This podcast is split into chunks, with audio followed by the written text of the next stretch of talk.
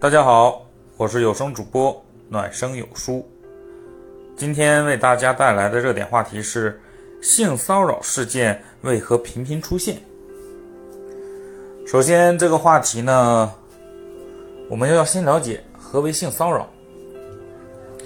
性骚扰不言而喻，是对异性以语言或者行为以性的。目的进行骚扰。那我们通常提到的性骚扰是哪些呢？通常都是男性对女性。那我今天呢，就主要以这个男性对女性的性骚扰进行一个呃大概的一个浅谈吧。呃，为什么会频出？首先啊，现在男性的压力都比较大。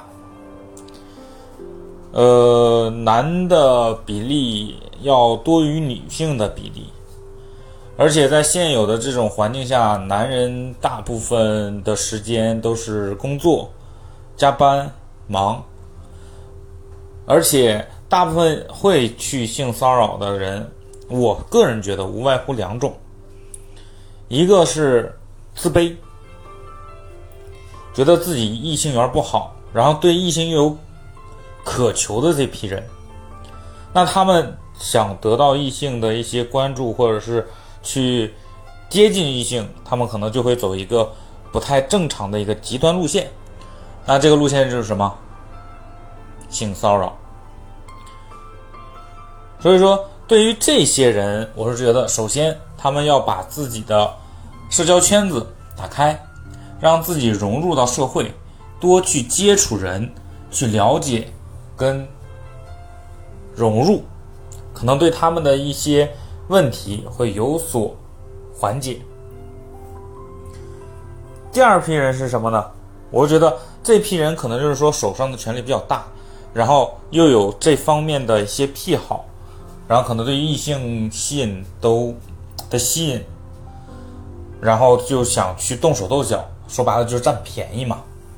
这类人呢，就是说更可悲。更可气，就觉得自己能力有一些，然后以各种形式想占一些便宜。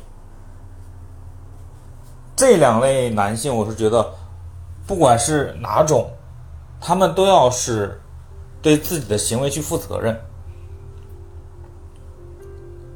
当然了，第一种是因为现在的社会导致了男性的一个生活圈子偏小，因为生活压力。工作压力等等等等，导致他们的异性圈子比较小，或者是没有。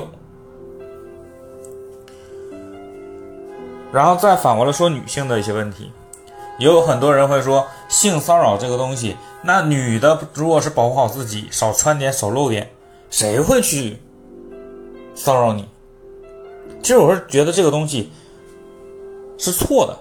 首先，女性保护自己是没有问题。但是女性有自己爱美的权利，并不能说女性爱美就是默许你对我可以怎么样，对不对？这是一个典型的不公平的一个态度。所以我的观点是，弱势群体不管怎么样，他都是没有错的。